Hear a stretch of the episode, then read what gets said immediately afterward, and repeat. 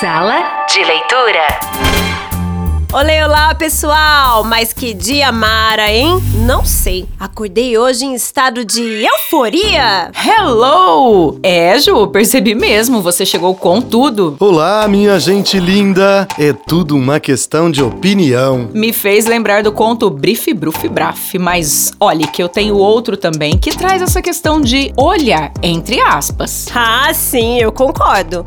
Enxergar a beleza depende do que trazemos dentro de nós e depende também do que queremos oferecer aos outros. Então, vamos para o conto que eu já lembrei qual é, do Vampiro de Curitiba, Dalton Trevisan, publicado no livro Mistérios de Curitiba de 1979. Os dois velhinhos.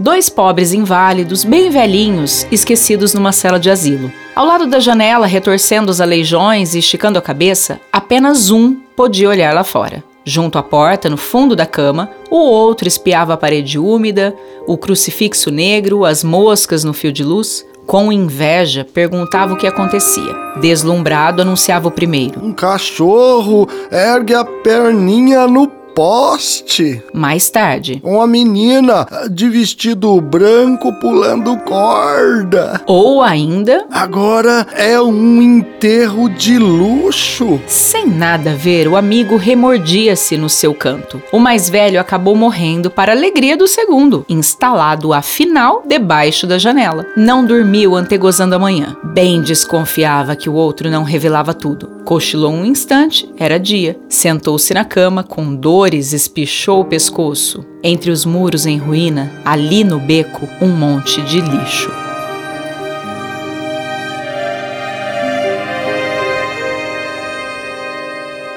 Programa Repertoriando, uma realização da Prefeitura Municipal de São José do Rio Preto, por meio da Secretaria de Educação e Comunicação, em parceria com a Rádio Educativa.